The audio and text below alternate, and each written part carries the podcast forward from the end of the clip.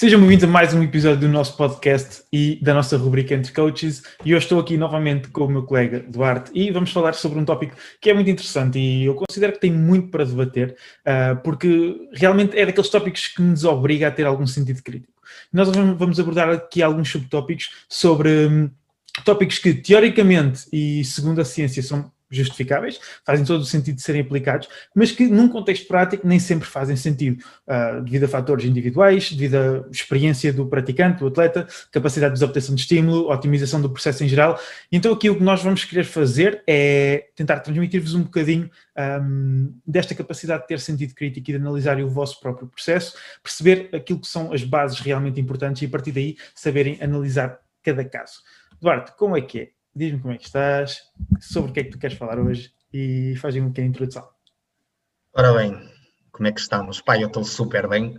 Pá, vim de três dias na, na descontra com, uh, com o nosso colega Tiago Salgado, no Porto.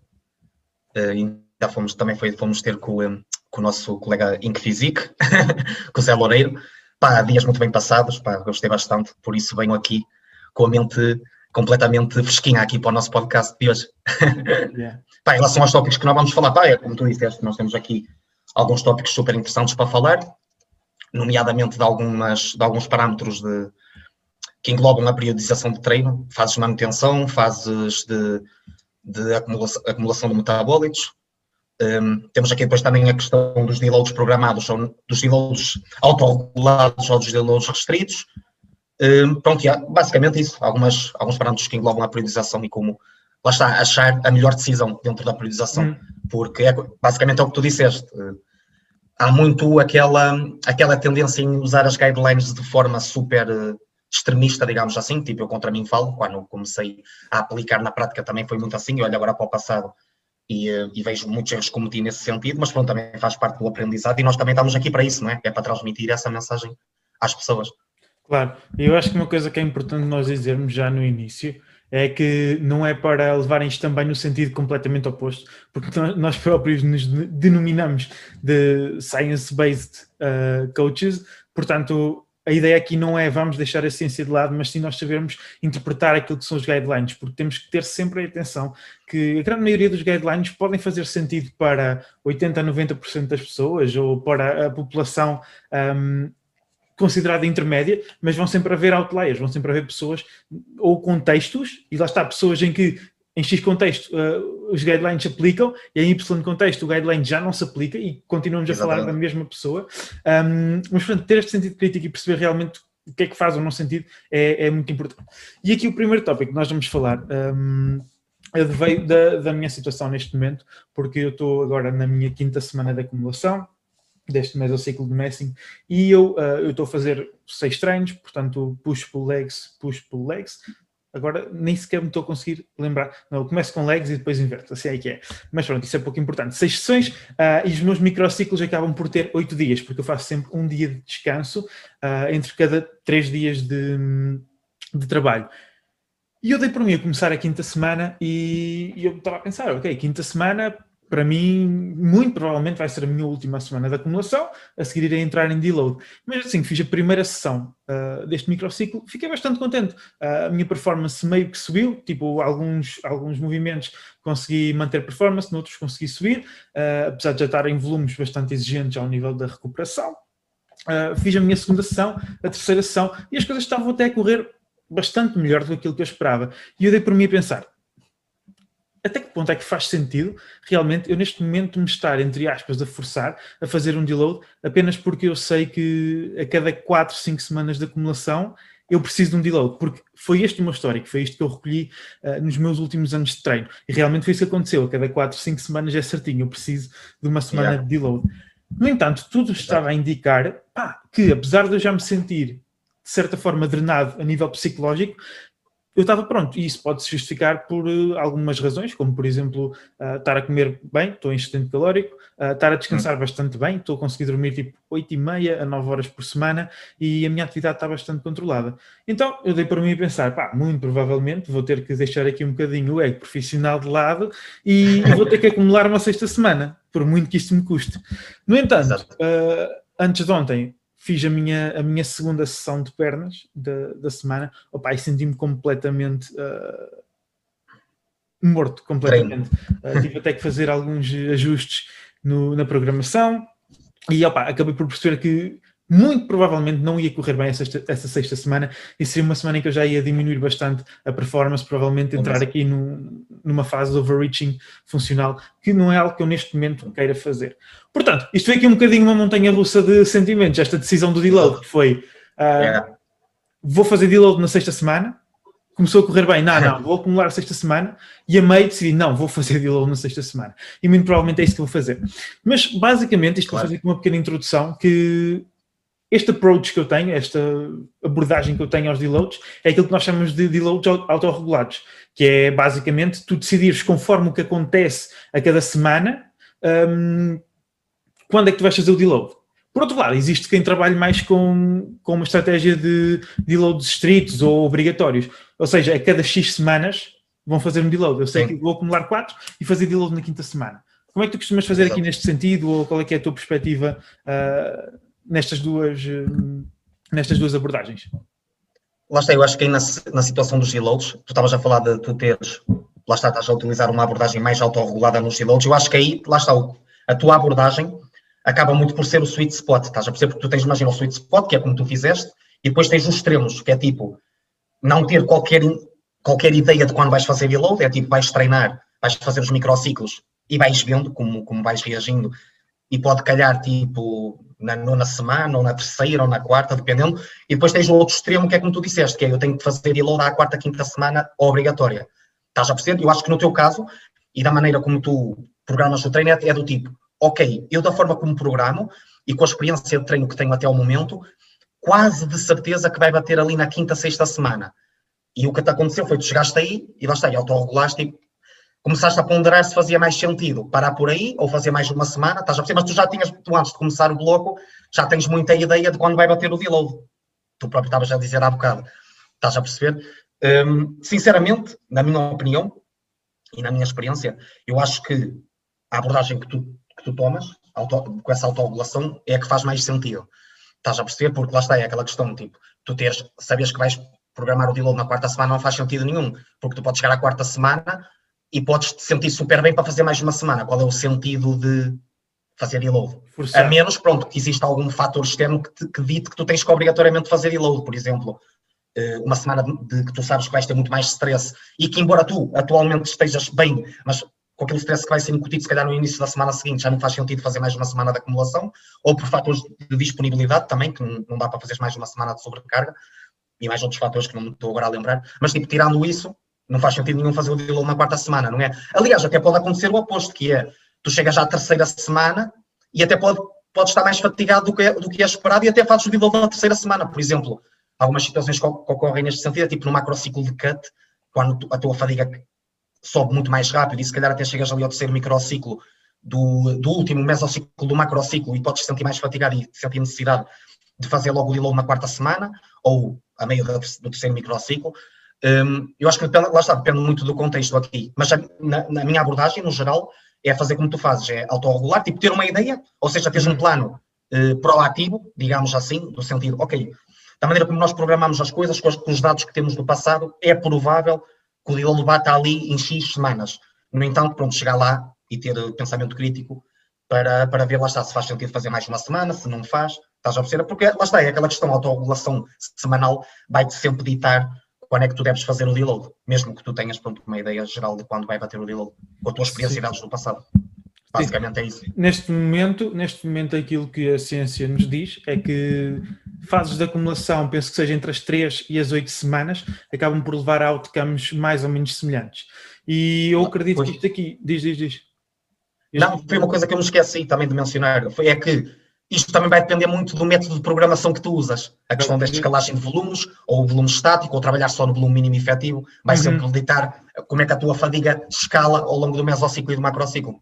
Exatamente, provavelmente uma pessoa que acaba por trabalhar uh, em volumes sempre estanques ao longo do, do mesociclo, pode até acabar por conseguir acumular 6, 7, 8 semanas tranquilamente, claro. um, enquanto que uma pessoa que tem uma abordagem muito agressiva, de todas as semanas se forçar a aumentar volumes e intensidades, pode chegar ali uma terceira semana, especialmente se estiver em déficit calórico e, e sentir essa necessidade, ou se o deload anterior não tiver sido produtivo pronto, e sentir essa necessidade de deload uh, mais cedo, e eu acho que para além disso, dessa questão da programação, outros dois fatores que vão acabar por influenciar muito aqui a duração das tuas fases de acumulação uh, é também, uh, lá está, aqueles fatores de recuperação, portanto, como é que está o teu sono, como é que está a tua nutrição, como é que está o teu stress uh, em geral, e, e, também a tua capacidade de obtenção de estímulo, e aqui em conjunção com, por exemplo, a frequência e aquilo que nós estamos a falar dos volumes, porque, por exemplo, uma pessoa que treine três vezes por semana full body, uh, acaba por nunca escalar até volumes máximos recuperáveis.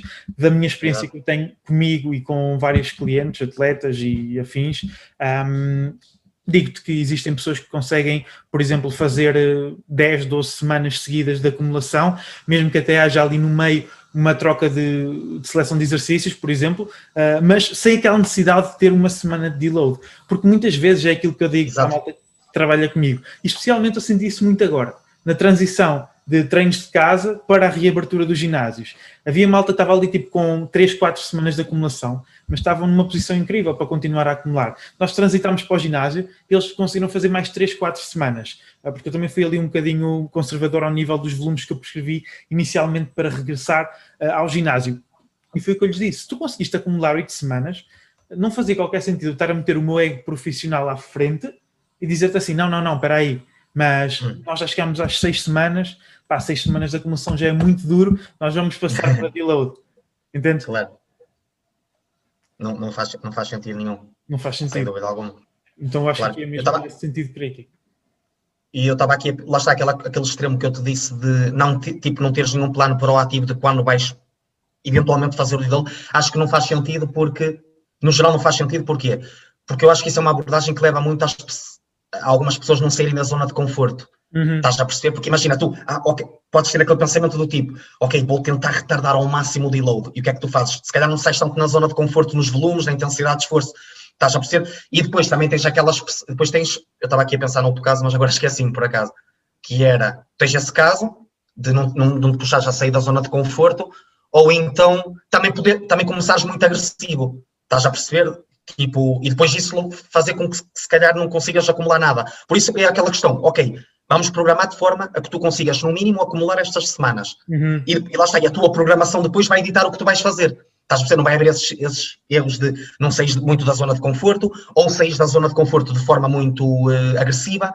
Estás a perceber? Eu acho que só nesse, nesse sentido também acaba por ajudar. E essa abordagem de não teres nenhuma, nenhuma visão para o deload, acho que acaba por não ser muito eficiente. Não estou a dizer que não possa ser utilizada, atenção. Uhum. Há pessoas que se calhar podem não ter essa visão proativa e conseguem fazer as coisas de uma forma muito efetiva na mesma. Mas pronto, acaba sempre por ajudar a ter um plano mais a longo prazo no que, no que toca aos deloads, médio prazo neste caso. Nesse, nesse contexto, quais é que são assim os, hum, como é que eu dizer, as componentes que tu costumas avaliar para decidir. Portanto, o que eu estou a perceber é que tu trabalhas exatamente como eu, uh, e aqui vamos uhum. falar não só no teu próprio processo, mas também uh, dos teus atletas que é, tu sabes Sim. que vai ser, há de ser entre X e Y semanas, mas não tens ao certo, não garantes logo, olha, uh, nós na semana X vamos fazer um deload e aqui vamos ignorar a questão da pessoa ir de férias ou de precisar Exato. realmente daquela semana, ok? Vamos ignorar claro. uh, esse, um, essa, essa situação, sim.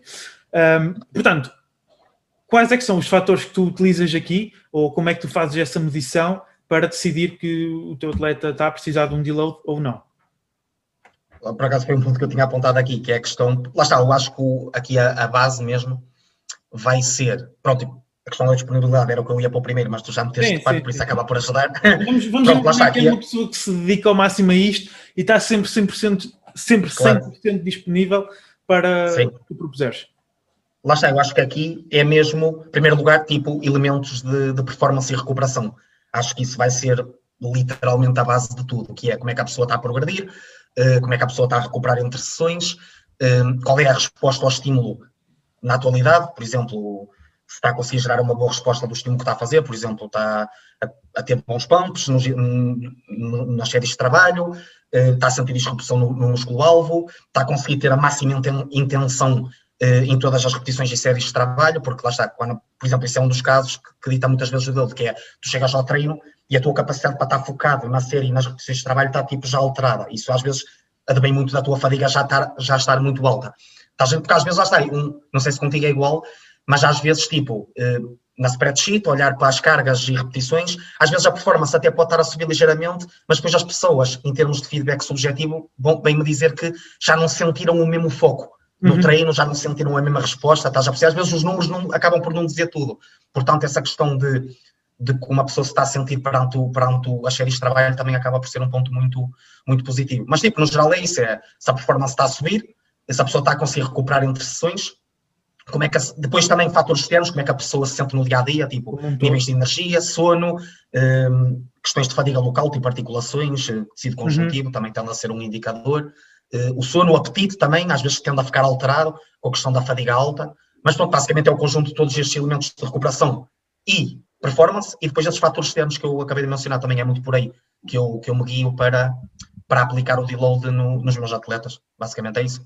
Ah, a mim Portanto, parece gostava de saber a tua opinião também a mim parece-me perfeito e não tenho assim nada a acrescentar. Uh, quero apenas reforçar essa questão que tu estás a falar, de, porque lá está, os essenciais e os primários, muito provavelmente vão ser essas questões de se a pessoa está a recuperar a tempo e se continua a performar de forma um, progressiva. E realmente isso é muito importante. Agora, nós aqui, e, e trabalhando como online coaches, uh, uma das coisas que nós não conseguimos ver é aquilo que tu estavas a falar, que é a qualidade uh, de cada série. Ok, tu podes ter, uh, podes ver os vídeos de, um, para fazer as análises técnicas, mas vai ser uma série de uma sessão, de um exercício, e por vezes a pessoa, como está ali já naquelas últimas semanas, acaba por estar demasiado fatigada e esquece de filmar, ou não estava com cabeça Exato. para filmar, e tu acabas por não ter essa percepção da qualidade das séries.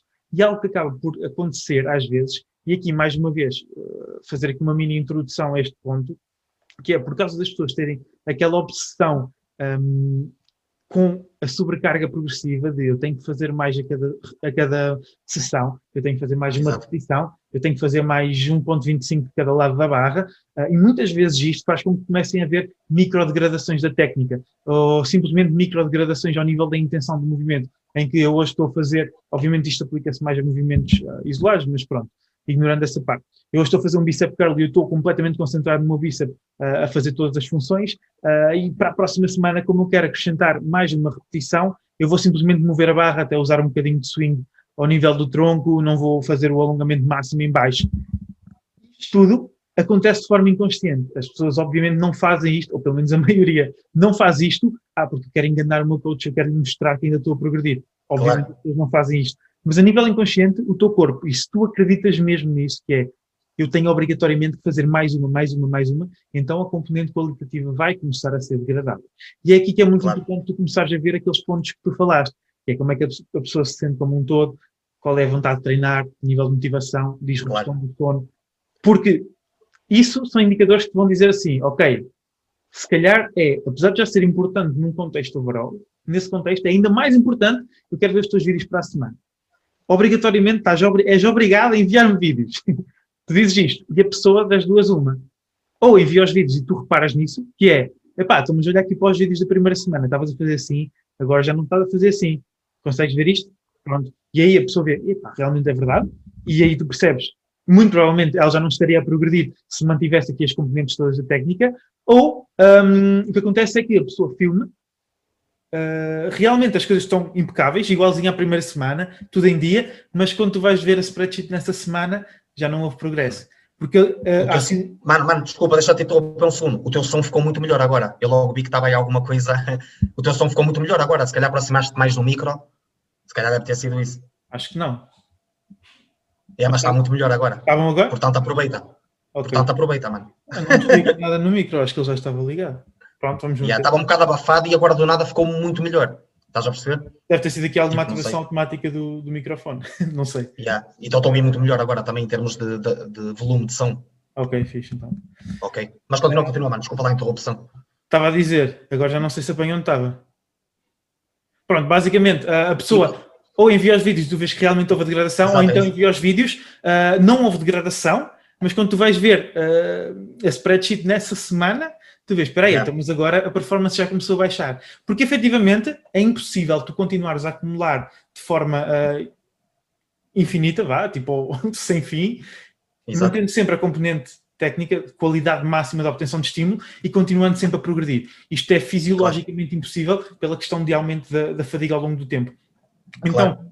muitas vezes aqui, quando a malta, quando há malta que diz, ah, mas eu não preciso de deloads, e às vezes é difícil, porque pessoas que vêm, começam a trabalhar connosco e vêm com essa ideia, pá, eu treino há dois anos, eu nunca fiz um deload, então aí acontece o que eu estou a falar, que é o, o teu corpo, fisiologicamente, vai-te obrigar a fazer um deload um, claro. não planeado. Mesmo, é, que, mesmo que isso não se reflita na spreadsheet, mesmo que isso não se reflita nos teus números, uh, a nível de qualidade, e portanto, a qualidade vai um, afetar diretamente a tua capacidade, a tua magnitude de obtenção de estímulo, ou seja, Exato. ter magnitude de estímulo que tu obtiveste, e então o teu corpo vai-te obrigar a ter ali semanas mais leves que vão mais ou menos equivaler um, a estes deloads. Portanto, exato, exato. A, a, questão que eu tenho agora aqui para ti é: tu sentes que deloads são mesmo para toda a gente, ou consegues ver assim algum caso que, que tu possas dizer, não, olha, pode estar um macrociclo inteiro vamos considerar um macrociclo mais ou menos aí seis meses de trabalho e que tu digas, não, hum. neste caso eu acho que a pessoa consegue estar um macrociclo sem ter nenhuma semana de deload.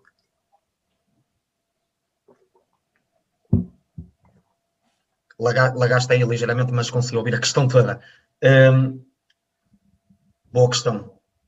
Bem, eu acho que vai, aí vai, vai ter também ó, aquilo que tu mencionaste no início, que é, uh, tipo, no geral, claro que no geral o deload vai ser sempre necessário, mas tipo, por exemplo, pessoas que só têm disponibilidade para treinar duas a três vezes por semana.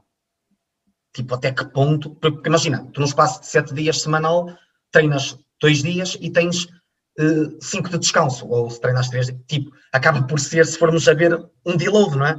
Sim. Portanto, nesses contextos, tipo, ou, ou, então nesses casos, tipo, quando a pessoa sentir mais fadiga, ou seja, esses dias de descanso da semana nem chegam para dissipar a fadiga na totalidade, se calhar fazer ali das três sessões, fazer tipo uma delas ser light session, ou duas, se calhar já pode chegar para dar o efeito de dissipação de fadiga total, estás a perceber? Pode nesse contexto, se calhar dá para safar no que toca um, à necessidade de loads. Mas agora, para pessoas intermédias, para cima, que treinam mais quatro vezes por semana, tipo, eu não estou a ver praticamente nenhum cenário onde não é necessário deload, sinceramente, numa perspectiva de, de progresso a longo prazo, dissipação de fadiga, longevidade no treino, motivação, parte psicológica, tipo, depois também entram esses parâmetros na equação, uhum.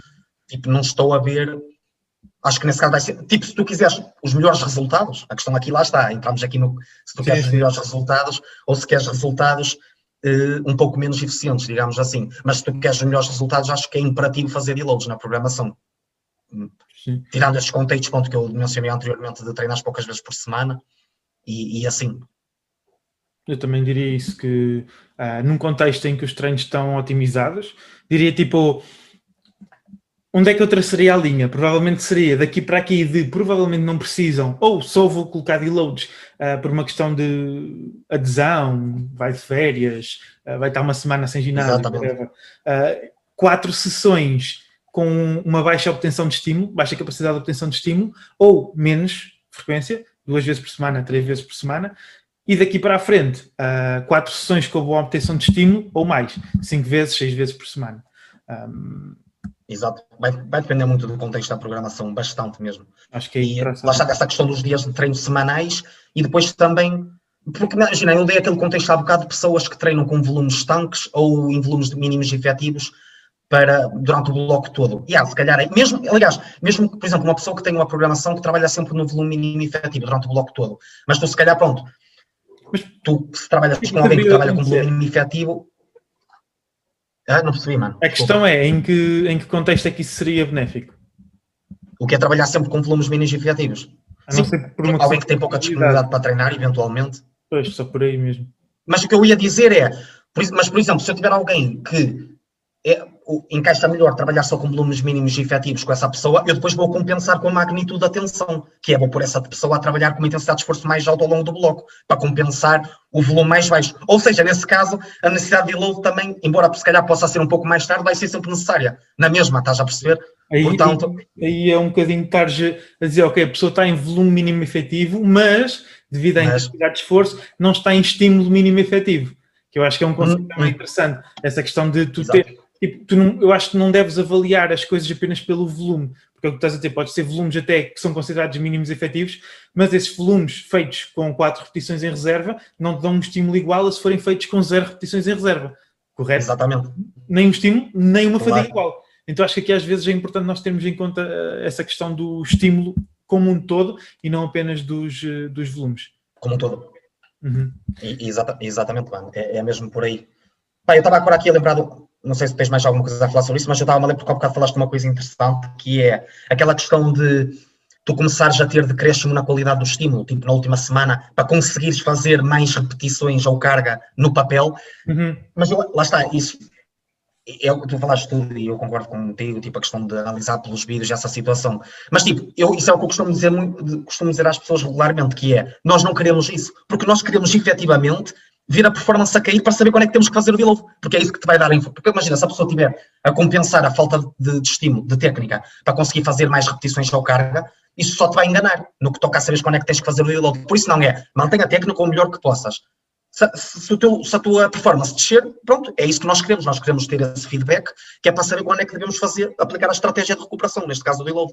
Uhum. Estás a perceber? Por isso, isso nunca é. Nunca é lá está, enganares, enganares uh, a spreadsheet, digamos assim, nunca é de boa política. Mas eu acho que isso continua a dizer que está muito ligado àquela questão das pessoas ainda terem um, uma relação emocional com a questão da sobrecarga progressiva.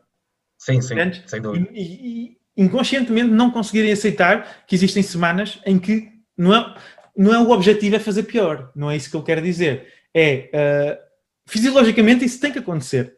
Tem que acontecer. Se as tuas sessões estão a ser efetivas, isso vai acontecer. Exatamente. Até, até, porque degradares a técnica vai-te gerar mais fadiga ainda para tu teres que recuperar no deload.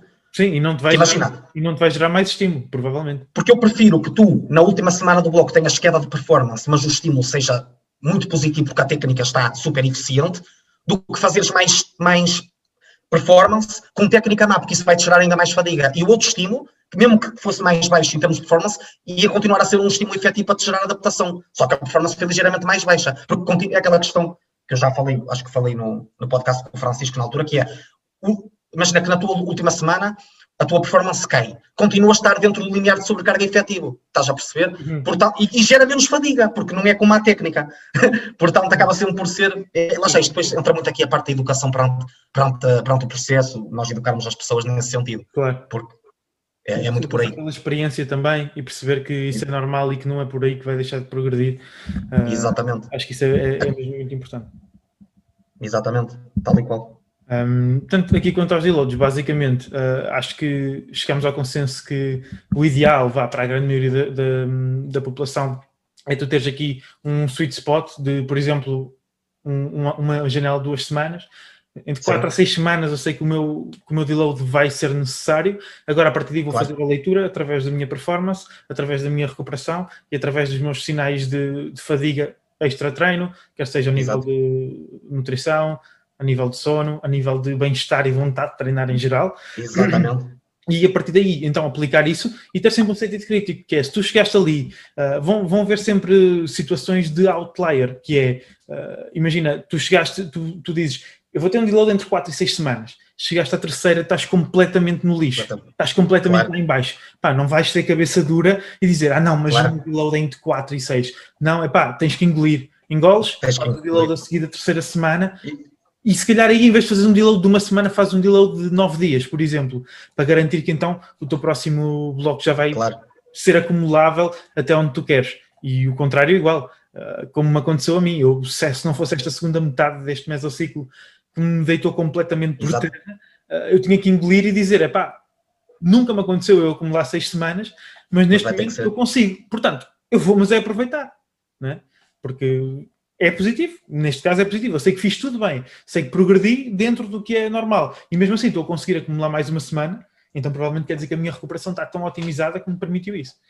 Um... Claro, claro. Mas aí nesse caso de tu, yeah, esse, esse, eu por acaso já falei disso, acho que foi com o Tiago no passado, que é a questão de tu estavas nessa situação, estavas na quinta semana e estavam-te a dar indicadores que tu eventualmente podias fazer a sexta semana. Mas é impressionante que na última semana, quando, imagina, a tua fadiga vem assim ao longo do, bloco, ao longo do mesociclo. ali na quarta, quinta semana, quando te bate a fadiga, passa,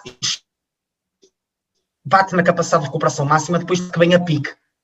Uhum. Que é tipo, cada ação que tu fazes, parece que a fadiga, em vez de vir assim como bem altos, nos microciclos anteriores, não. Vem tipo, parece que vem assim a pique mesmo, é impressionante, meu. Quando bate ali na, na tua capacidade de recuperação sistémica total, esquece bem, depois vem completamente a pique. Por isso é melhor tu não fazeres, lá está, é a tal questão.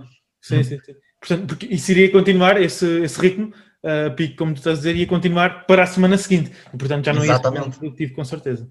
Nice. Yeah, yeah, yeah. Olha, yeah, yeah. Então, ah, deixa-me só acabar com um ponto, mano, porque eu acho que é importante, eu ia falar isso há um bocado, que é, agora imagina, para pegar no teu contexto, que serve perfeitamente aqui, que é, imagina que tu finalizavas o quinto microciclo e, e era, era, era realista tu fazeres um sexto.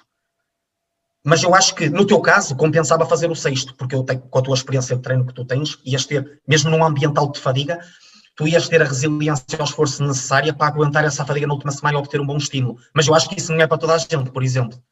Eu acho que essa semana, por exemplo, para pessoas que não, que não têm muita experiência e, resili e resiliência ao esforço necessário, acho que já não iam se calhar beneficiar muito dessa sexta semana, eventualmente. Estás a perceber? Pá, não sei qual é a tua ideia, acho que é um tópico interessante também falar sobre isto. Essa... Aproveita este momento para divulgar o nosso serviço de coaching desportivo online. Se pretendes elevar quer os seus resultados e conhecimentos ao próximo nível, estando disposto a fazer um compromisso sério contigo mesmo, porque não ser acompanhado de forma verdadeiramente personalizada por profissionais especializados. Junta-te à família Be More e prepara-te para uma jornada de muita otimização e aprendizagens.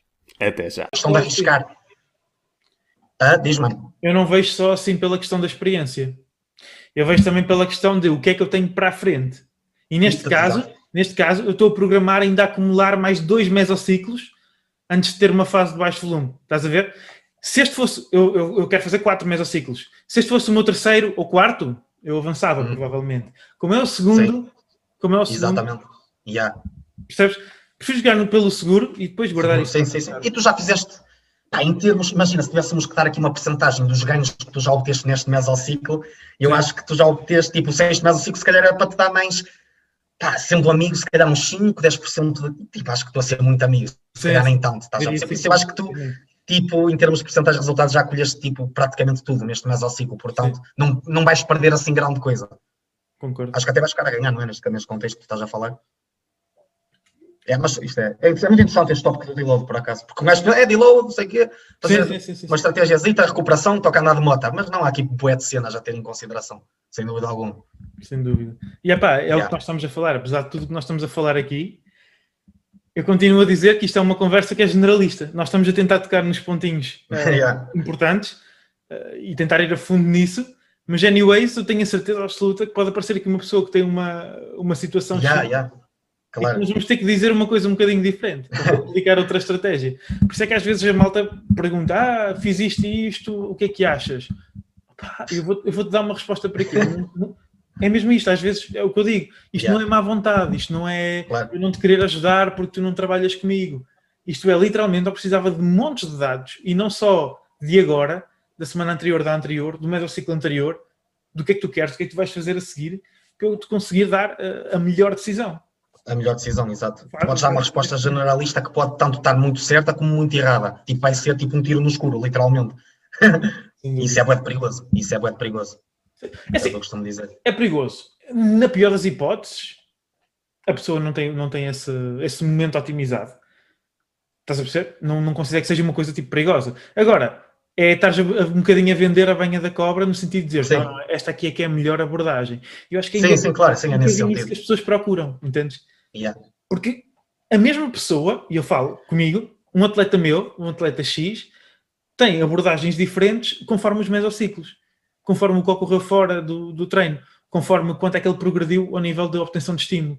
Uh, por exemplo, sei lá, primeiros 3, 6 meses, tu sabes que mesmo uma pessoa mais ou menos experiente a trabalhar contigo vai aprender imenso, vai melhorar imenso a nível técnico, a nível de obtenção de estímulo, a nível da, aproximação da falha. Uh, e se calhar dos 6 meses aos 5 anos já vai ser uma cena mais estanque já não vai ser, já vai ser só trabalhar por menores e afins. Então, mesmo isso um, obriga a abordagens diferentes.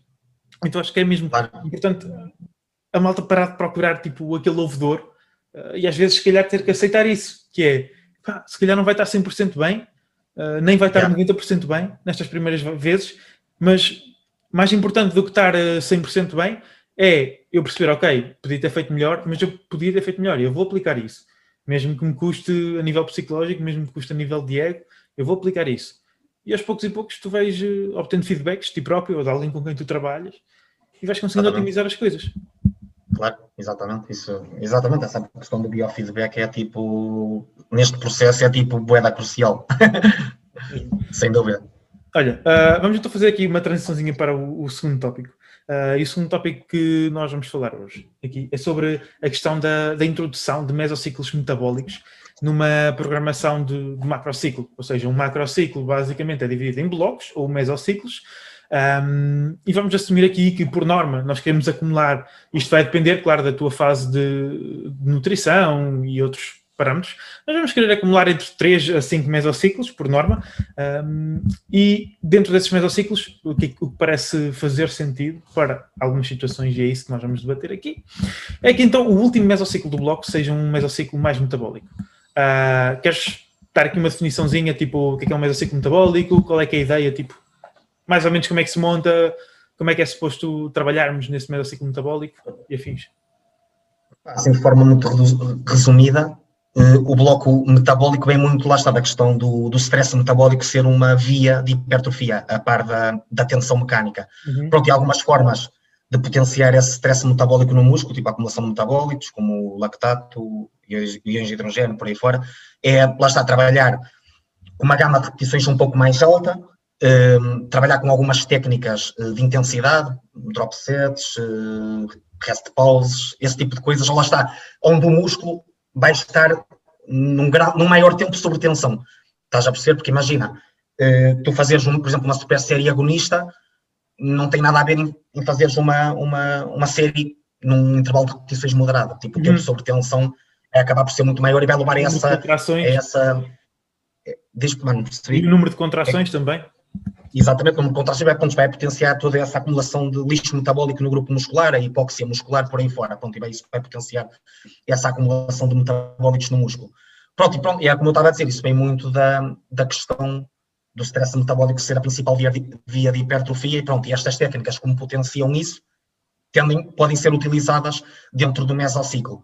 Pronto, a questão aqui é, pronto, é como tu disseste, no geral, eh, esse bloco tende a ser utilizado, lá está, na, no último bloco do macrociclo de, de hipertrofia, lá está, quando já esgotaste todos os outros recursos de estímulo, pronto, andaste a trabalhar numa gama de repetições mais baixa, foste moderada, foste aumentando, pronto, e tu para potenciar lá está tudo que tens ao teu dispor no que toca ao campo hipertrófico, usas esse, esse bloco mais metabólico, hum, antes do, no fim do macrociclo, para potenciar essa via. No entanto, pronto, é aquela questão, eh, mais uma vez, isto também é daquelas coisas que tem muito que se lhe diga e que engloba muito contexto, porque, na minha opinião, e mediante a minha experiência, ponto número um, este bloco não é para toda a gente, e ponto número dois, não é algo obrigatório na programação, na minha opinião.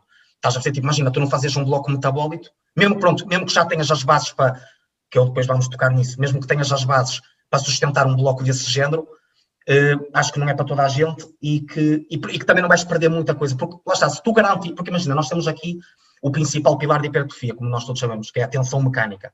E, a, e tu, para potenciares a tensão mecânica, tens que respeitar fundamentalmente duas componentes, que é a magnitude de tensão, que é basicamente trabalhares num, num campo de intensidade de esforço efetivo, que neste caso, nós sabemos, é ali entre as 0 e 4 repetições da falha.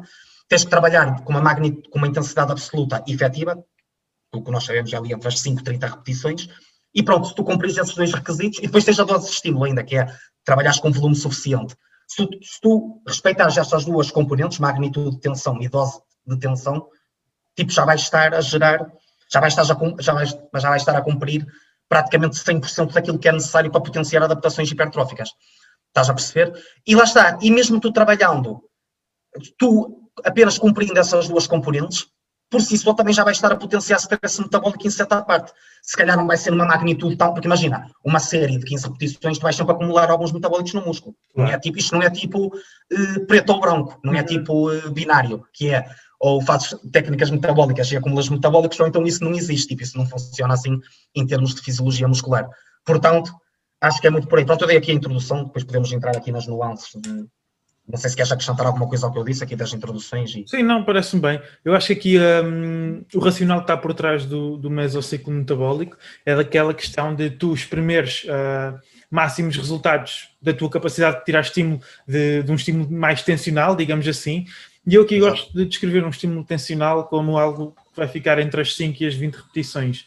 Um, se bem que é como estás a dizer, tipo, literalmente, se tu fizeres uma repetição, existe stress metabólico. Se tu fizeres 50 repetições, existe tensão mecânica. Simplesmente são magnitudes diferentes.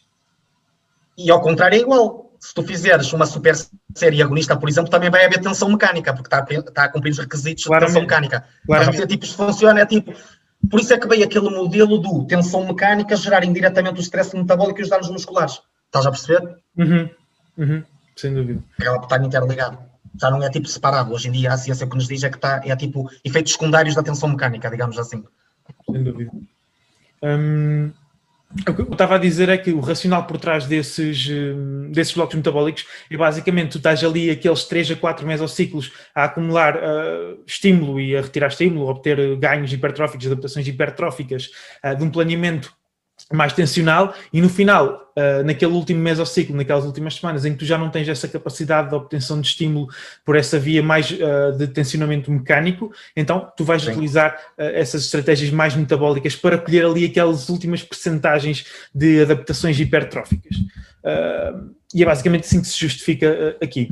Agora, a minha questão aqui é muito essa, é o número um, nem toda a gente tem essa capacidade, e ponto número dois, e aqui quero ouvir também a tua opinião, porque é algo que eu me debato há algum tempo, que é, tendo em conta que nós trabalhamos numa linha de tempo, não é? Tipo, vamos imaginar aqui, vamos dar um exemplo de três anos, ok? Tens um projeto com um atleta três anos para trabalhar. Tu estás a fazer o primeiro macrociclo, vamos dizer que são seis meses, e na opção A, tu fazes esses últimos, desses seis meses, fazes esse último mês e meio um, num, com um mesociclo metabólico, ok? A seguir Sim. fazes uma fase de sensibilização, voltas a outro macrociclo, mais um mês e meio de metabólico, sempre assim, ok? Ou seja, a cada ano tu vais acumular mais ou menos 3 meses uh, de fases metabólicas. Enquanto que na opção B, tu simplesmente chegas ali e vês, ok, eu já não consigo tirar, uh, já não consigo exprimir uh, grandes ganhos de uma programação mais, mais mecânica, tensionamento mecânico, então eu vou simplesmente passar já a uma fase de ressensibilização, a uma fase de descanso ativo e vou voltar outra vez a, a fazer uma programação de tensionamento mecânico. Entendes? Hum. Então, tu nunca, nunca utilizas aqui estes mesociclos metabólicos, mas como também não utilizas esse tempo, consegues passar mais tempo em, em fases de stress mecânico. Estás a perceber o que eu estou a querer dizer? Estou, estou, estou, mano, estou. Ok. Porque Basicamente é. Parece muito confuso. Não, tipo, a diferença é na opção A tens eh, blocos metabólicos antes da fase de manutenção uh, e no, na opção B não tens, é tipo... Não tens, só faz... Também poupas tempo, entendes? Porque aqui a obrigatoriedade é o atleta chega ali aos 4 meses e meio a trabalhar entre as 5 e as 20 repetições com séries standard, sempre seguidas, pronto. A programação normal chega aos 4 meses e meio e já não consegue tirar partido disso, vamos imaginar. Portanto, tens duas opções. Uma, fazes um mesociclo metabólico, a seguir fazes fase de manutenção e voltas ao normal, ou então Sim. cortas logo ali naqueles 4 meses e meio, fazes fase de manutenção e voltas logo ao normal. Sim, exato. Opa, assim, assim de repente a, op a opção A parece-me melhor no sentido em que vai estar mais tempo em hipertrofia. Estás a perceber? Tipo, numa escala anual, vai estar mais tempo em hipertrofia do que na opção B, porque vais fazer os os três, quatro mesociclos de, de normais, tipo de, de focar tipo, no trabalho básico de hipertrofia e vais passar logo para, para o bloco de manutenção. Portanto, numa escala anual, se vais passar mais tempo em hipertrofia na opção A, parece-me.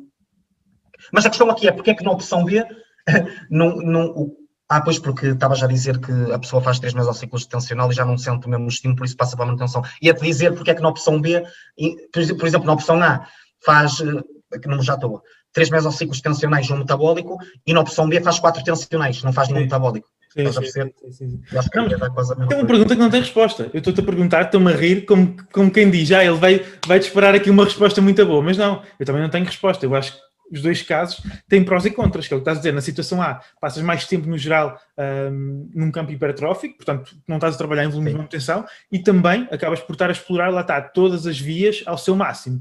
Que é, eu acredito que traz alguns benefícios esses, esses mesociclos hipertróficos. O estares ali a trabalhar uh, nesse ambiente super, a nível de stress metabólico, que é super exigente, pode sim trazer alguns benefícios, uh, especialmente para quem sabe exprimir uh, máximo partido deles. Uh, no entanto, por outro Exatamente. lado, por exemplo, tu vais passar um bocadinho mais tempo, pá, eu agora também não fiz as contas certas, mas com certeza vais passar um bocadinho mais tempo em volumes de manutenção, no entanto, também vais passar mais tempo uh, em fases tensionais que sabemos que é o principal um, mecanismo hipertrófico. Portanto, aí, lá está, a questão aqui seria, hum, será que não seria melhor passar logo para uma fase de rest, tipo, de manutenção, e depois voltar logo àquele que é o principal mecanismo hipertrófico, visto que esse principal mecanismo hipertrófico também te entrega uh, os benefícios do metabólico? Sim, isso é, é um tópico complexo. Pá, eu acho, não sei, tipo, no geral, agora que estás a falar dessa forma, já me está a dar a entender que tanto a opção A e a opção B, se calhar, numa escala anual, iam gerar os mesmos resultados, pensando nessa perspectiva. Estás a perceber? Uhum. Um, pá, não sei. Tipo, acho que vai depender muito do contexto da programação a longo prazo, sinceramente. Sim, sim, Depois sim, vai meter aqui o contexto individual. Eu acho que aqui o ponto a reter mesmo até, e acho que é fundamental aqui nos blocos metabólicos, é, acho que vai ter muito o tópico do deload, que é ter pensamento crítico perante a sua aplicação, que é tipo, depois também temos aquela, ah, o bloco metabólico tem que ser ao quarto mesociclo do macrociclo, obrigatoriamente. Não pode ser no quinto, não pode ser no terceiro, não pode ser, eventualmente, aliás, até eventualmente ter sempre algum trabalho metabólico em todos os mesociclos. Uhum. Porque é que não vai funcionar? Por exemplo, até pegando aqui num contexto, por exemplo, para pessoas que têm pouco tempo, e que precisam de acumular o volume de forma mais fácil, acho interessante em certos contextos ter tipo o resto de pausos. Ali, se calhar num exercício do, de certo grupo muscular da sessão, estás a perceber? Tipo, para ser mais rápido, acumular as repetições efetivas, neste Sim. caso. Pá, portanto, eu acho, eu acho que, lá está, é aquela questão, que, e até foi uma, um ponto que eu escrevi aqui, que é, isto são tudo guidelines e são tipo métodos de periodização que te, que te ajudam a programar as coisas mais a longo prazo. No entanto, lá está, o que nós queremos aqui é cumprir os princípios, e depois, a partir daí, lá está, usar um método de periodização que encaixa melhor no nosso contexto e, e nas preferências e por aí fora. Mas pronto, usando aqui a questão do, do bloco metabólico, eu acho que há muitas formas de implementar essa via, sinceramente. Acho que pode ser um bloco, usares um bloco apenas no macrociclo para essa componente, para teres mais essa componente, podes ter em todos os mesociclos algum desse tipo, algum desse trabalho, se calhar não tanto, porque imagina, se tu tiveres um, um mesociclo específico para essa via, se calhar vai ser numa maior magnitude. Se for em todos os mesociclos tiveres alguma coisita de, nessa via, se calhar não vais querer fazer numa magnitude tão grande. Estás a perceber também para não, para não acumular, se calhar, porque lá está essa questão de, pelo menos é o que a ciência parece apontar atualmente, é que a questão da acumulação metabólica parece acumular mais fadiga central do que era suposto uhum. e, o, e, o que se pensava anteriormente. Estás a perceber? Uh, por, por, alguns mecanismos dessa questão da acumulação metabólicos, metabólicos, gera mais, eventualmente, mais danos musculares e gera mais fadiga central, está muito por detrás disso. Portanto, nesse caso, lá está, tu teres sempre bastante trabalho metabólico em todos os mesociclos não me parece algo sustentável, mesmo em termos psicológicos. Estás a perceber? Portanto, eu acho que isso também é outro ponto. Depois, é a questão de, tu já mencionaste assim um bocado, um bocado, tocaste nesse ponto um pouco, há bocado, que é a questão de das pessoas que vão fazer isto. Por exemplo, pessoas iniciantes que ainda não têm essa questão da percepção de esforço otimizada e essa resiliência ao esforço. Lá está, blocos metabólicos ou técnicas de, de acumulação de metabólicos, não acho a coisa mais interessante. Uhum. Estás a perceber? Porque é aquela questão de tu confundir a ardência do músculo com efetivamente a, o músculo estar a chegar ou a, a, a, estar a ficar próximo da falha. Estás a entender? Eu acho que isso é um ponto muito importante aqui nesta, nesta questão. Sim. uma, uma, coisa que eu queria primeiro só acrescentar e, e se calhar puxar aqui um bocadinho atrás daquilo que estavas a falar um, sim, sim. é a questão da, da, programação do mesociclo metabólico, que é, eu não vejo como obrigatoriedade tu teres, ah, este, este é o meu mesociclo metabólico, portanto só vou trabalhar com mais de 20 repetições e com técnicas de, de intensificação. Eu acho que não é assim que tem que funcionar. Eu acho que tu podes continuar ah, a ter, uh, por exemplo, os movimentos principais com, claro. com vamos dizer, séries standard, tipo, imagina, teres um agachamento 8 a 12 claro. repetições, uh, teres uma remada como movimento principal uh, 8 a 12, ou se calhar 10 a 15, porque não queres estar também a passar abaixo das 10 repetições, para termos ali especificidade no mesociclo, uh, e depois uh, na, na, variação secundária, por exemplo, já teres um drop set, já teres uma variação de 20 a 30 repetições, ou algo do género. Essa é a primeira questão. Mas vai, vai muito daí do que tu estavas a dizer. Uh, e depois, o, o, o, segundo tópico, que é onde tu já estás a entrar, então, é um bocadinho falar sobre uh, as desvantagens ou para quem é que não é este tipo de, de blocos. E eu acho que isso é mesmo muito importante. E eu acho que é aqui que entra essa questão do pensamento crítico, que é, pode até fazer sentido, nós podemos, podemos até chegar aqui àquela conclusão que aquilo que a gente estava a falar há bocado da opção A versus a opção B, a opção A ser muito melhor e nos próximos anos sair imensa evidência de que realmente ter um bloco metabólico faz todo o sentido e que traz vantagens a nível hipertrófico. Isso pode acontecer, mas a minha questão é, se a pessoa não tem capacidade para tolerar a exigência mental do que é fazer uma série uh, de rest pause, do que é fazer um drop set sem degradar a técnica e chegar perto da falha. Se a pessoa não consegue chegar perto da falha com 15 repetições, a pessoa não vai Exato. conseguir chegar perto da falha com 25. Tal e qual. A pessoa vai, vai escolher uma, uma carga suboptimal, ou seja, uh, se calhar considerando que a carga optimal eram 30 kg, vai utilizar 15, vai acumular ali 20 repetições pouquíssimo efetivas e naquelas últimas que supostamente seriam as mais efetivas, uh, vão ser um bocado mais efetivas, mas como todo esse ambiente um, metabólico começa a tomar controle, a pessoa começa a sentir, pá, isto está a ser mesmo difícil, está a arder imenso, então Exato. deve estar perto da falha muscular. Na verdade, e eu não vou exagerar, isto é verdade, com cargas leves, eu acredito que existem pessoas que parem facilmente a 8, 10 repetições da, da falha. 8, 10 repetições da falha. Facilmente, facilmente. Porque é muito facilmente confundível.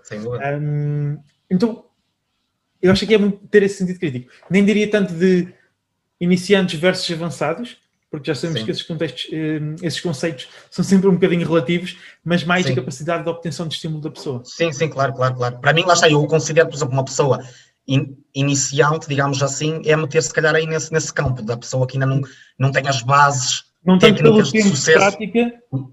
Yeah, tipo, não tem a ver com treinar há 10 anos ou há 20, nós já sabemos que isso tem muito que se lhe diga, como é óbvio. Uhum. Portanto, é, é, é, muito por aí. Portanto, lá está, eu, por exemplo, no meu contexto, lá está, de, de programação para para clientes é, é, mesmo por aí. É eu ver a pessoa que tem à minha frente e perceber até que ponto é que essas técnicas encaixam bem na prática. Estás a perceber? Não é porque a ciência diz que um bloco metabólico é fixe e é muito fixe e, e é top. não tem nada a ver Faz com, sentido, com realmente tem, tem, tem o seu sentido e sou-te sincero, eu próprio estou a pensar a fazer um bloco metabólico pela primeira vez neste macrociclo. Um, hum. se me sentir capaz disso quando lá chegar, uh, mas às vezes é isso, é nós deixarmos-nos levar muito pelaquela questão de ah, eu quero fazer tudo tecnicamente otimizado, eu quero seguir os guidelines todos, mas eu não tenho essa capacidade. E então, comparando isso com um processo que é um bocadinho menos otimizado, mas que eu consigo aderir brutalmente e eu consigo executar as coisas uh, 10 em 10, por assim dizer, dá que pensar, dá que pensar. Um, portanto, eu sou-te sincero, neste momento, eu até hoje, uh, e já trabalhando como online coach há cerca de dois anos, já passaram algumas dezenas de pessoas por mim, eu prescrevi até hoje três blocos uh, metabólicos. Três, em dois anos. Eu também acho que é raro o caso que eu programo blocos metabólicos atualmente, sinceramente. Mas não é porque eu não queira, ou porque acho que é uma estratégia que eu não gosto, ou deixo de, que não, no final do dia nem se trata muito de deixar de gostar ou, ou de gostar claro. ou deixar de gostar. É o contexto que, não, que eu vejo que não é o mais eficiente. Só vai, estar a, vai ser um pouco, entre aspas, perda de tempo, digamos assim. E vai ser mais difícil a pessoa adquirir sim, as bases. Que, eu, que eu realmente pretendo e a pessoa pretende. E é tipo, se a pessoa não chegar, vá, sendo que o mesociclo é isto, tu consegues tirar esta magnitude de estímulo total uh, e isto são 100%. Se tu olhas para aquela pessoa e tu sabes que a pessoa à partida não vai tirar nem 75% dos 100 possíveis, uhum. faz sentido prescrever, nem por isso. Uma forma que eu encontrei de manipular ou dar um bocadinho a volta a isso, uh, não sei se tu uhum. costumas utilizar, se não, uh, é a questão de eu oscilar um bocadinho os rep ranges ao nível do macrociclo. Então vamos falar para a pessoa X, que eu já sei que a partida não vai tirar partido disso, Sim. O vocabulário está bastante variado hoje. uh, provavelmente não vai tirar partido disso, então eu acabo por já me precaver um bocadinho, que é o quê? Eu começar o primeiro mesociclo numa, num lado mais tensional, em que se calhar a maior parte, não é 100% dos exercícios, mas já se calhar Sim. 60% do volume da pessoa é entre as 6 e as 12 repetições, passar um segundo mesociclo em que já é entre as 8 e as 15, um terceiro mesociclo em que já é entre as 10 e as 15, uh, ah, e um último mesociclo em que já é entre as 15 e as 20. Em que lá está, se calhar tens ali uh, umas variações principais, que até podes trabalhar 6 a 8, 8 a 12, que ainda é super tensional, mas depois incluís sempre uh, variações secundárias ou mais isoladas para 15 a 20 repetições. Que para mim, ali as 20 é aquele sweet spot em que a maioria, se tiver uma boa capacidade de obtenção de estímulo, ainda se consegue aproximar da falha. Os 20 a 30 já é um bocadinho agressivo nesse sentido. Então, às vezes, acabo por proteger um bocadinho dessa forma, que é, apesar de não ter um mesociclo predominantemente metabólico, eu sei que aquele último mesociclo já te vai dar uh, uma excelente magnitude de obtenção de estímulo do lado metabólico. É, exatamente. Yeah. É tu, imagina, é tu ao longo do macrociclo te aproximares o máximo possível dessa componente metabólica, mas que seja sustentável para a pessoa. Por exemplo, uma pessoa pode ser finalizar o microciclo perto das 25 repetições, para outra pode ser fazer essas técnicas de intensidade, para outra pode ser só chegar até às 20 repetições. Porque imagina, se tu, imagina mesmo para uma pessoa que nós achamos que estas técnicas de intensidade não encaixam, se tipo tu no último macrociclo, no último mesociclo do macrociclo, colocares maior parte dos rep range ali mais para as 15, 20 repetições, por si só também já vai estar a potenciar uh, essa, muito mais essa via do que se calhar no início do macrociclo. Estás Eu acho que isto funciona muito num espectro.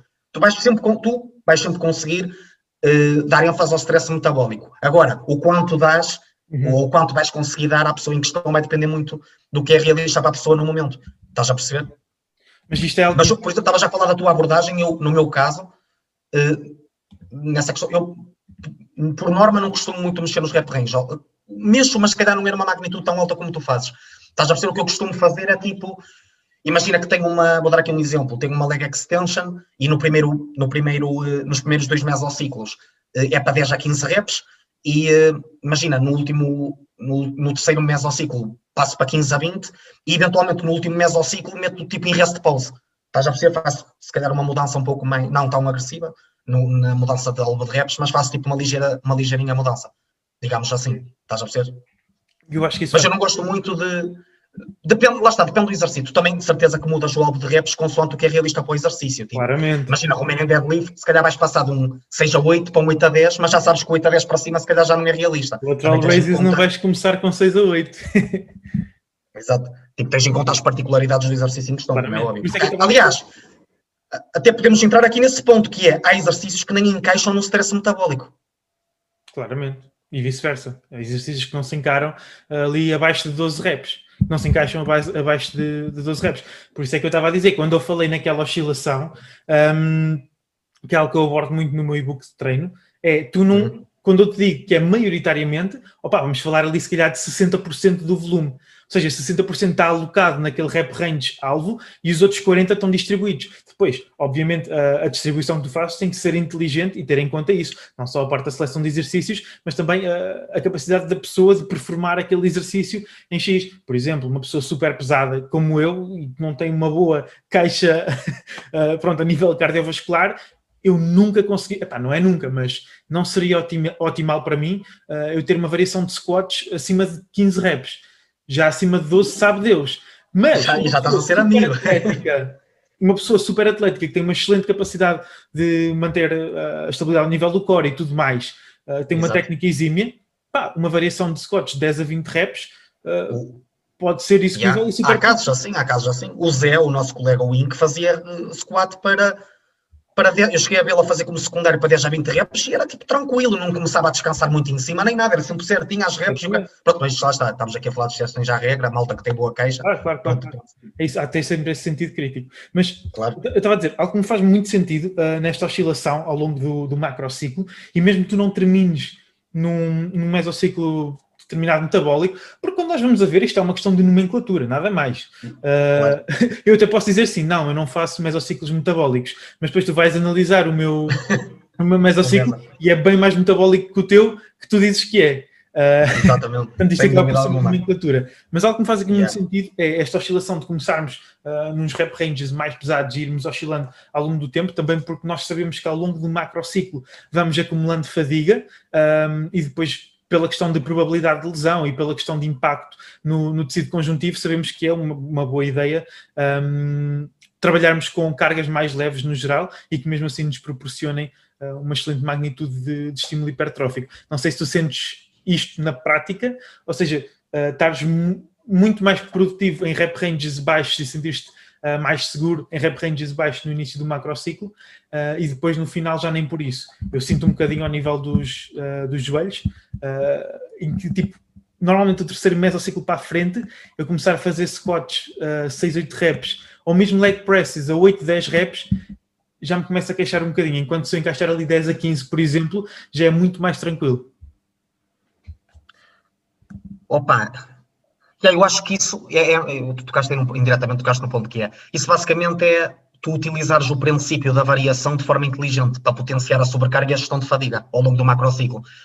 E tu, dentro do princípio da variação, tens essa questão de manipular alvos de reps, seleção de exercício. Uhum. Ou seja, tu vais, vais usando o princípio da variação para conseguir que o teu estímulo fadiga ao longo do macrociclo seja o melhor possível.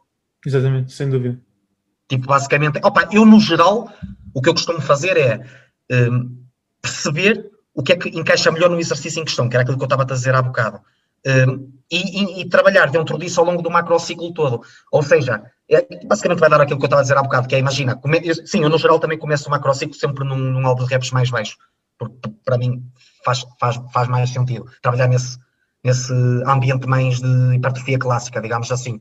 Depois, as manipulações que eu vou fazendo ao longo do macrociclo é nessa perspectiva de manter o melhor estímulo possível com um custo de fadiga mais baixo. É tipo por aí. Eu acho que as manipulações que tu fazes, ou que eu vou fazer, e pode ser um bocado diferente, vai dar tudo a isso no final do dia. Por isso, e muitas é vezes é o suficiente.